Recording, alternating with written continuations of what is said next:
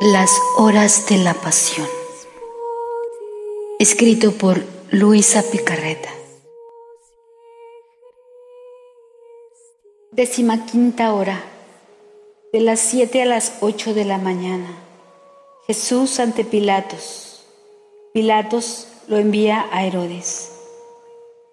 Encadenado bien mío, tus enemigos, unidos a los sacerdotes, te presentan ante Pilatos y ellos, con aparente santidad y escrupulosidad, y teniendo que festejar la Pascua, permanecen fuera, en el atrio. Y tú, amor mío, viendo en el fondo su malicia, reparas por todas las hipocresías de los que son piadosos. Y también yo reparo contigo. Pero mientras tú te ocupas del bien de ellos, ellos por el contrario empiezan a acusarte ante Pilatos vomitando todo el veneno que tienen contra ti. Pero Pilatos, mostrándose insatisfecho ante las acusaciones que te hacen y para poderte condenar con motivo, te llama aparte y a solas te examina y te pregunta, ¿eres tú el rey de los judíos? Y tú Jesús, verdadero rey mío, le respondes, Mi reino no es de este mundo. De lo contrario, miles de legiones me defenderían. Y Pilatos, conmovido por la suavidad y la dignidad de tus palabras, sorprendido te dice, ¿cómo? ¿Tú eres rey? Y tú, yo lo soy, como tú dices. Y para esto he venido al mundo, a enseñar la verdad. Y él, sin querer saber más y convencido de tu inocencia, sale a la terraza y dice, yo no encuentro culpa alguna en este hombre. Los judíos enfurecidos te acusan de tantas otras cosas, y tú callas y no te defiendes, y reparas por las debilidades de los jueces cuando se encuentran ante los poderosos y sus injusticias, y rezas por los inocentes oprimidos y abandonados entonces, Pilatos, viendo el furor de tus enemigos, y para desentenderse te envía a Herodes. Rey mío divino, quiero repetir tus plegarias, tus reparaciones, y quiero acompañarte hasta Herodes.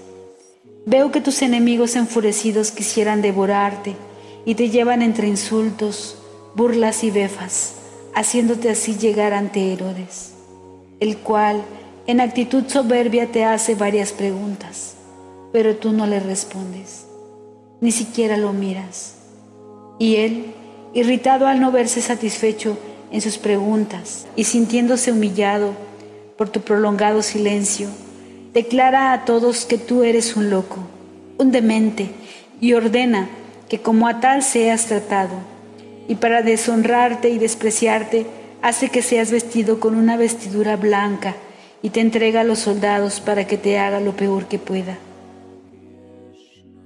Inocente Jesús mío, nadie encuentra culpa en ti, sino solo los judíos, pues por su falsa e hipócrita apariencia de religiosidad no merecen que resplandezca en sus mentes la luz de la verdad.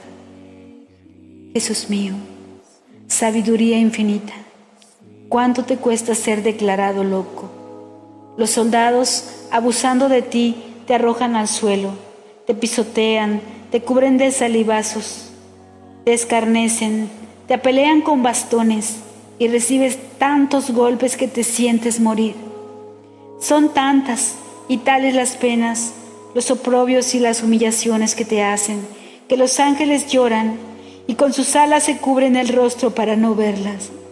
Y yo también, mi loco Jesús, Quiero llamarte loco, pero loco de amor.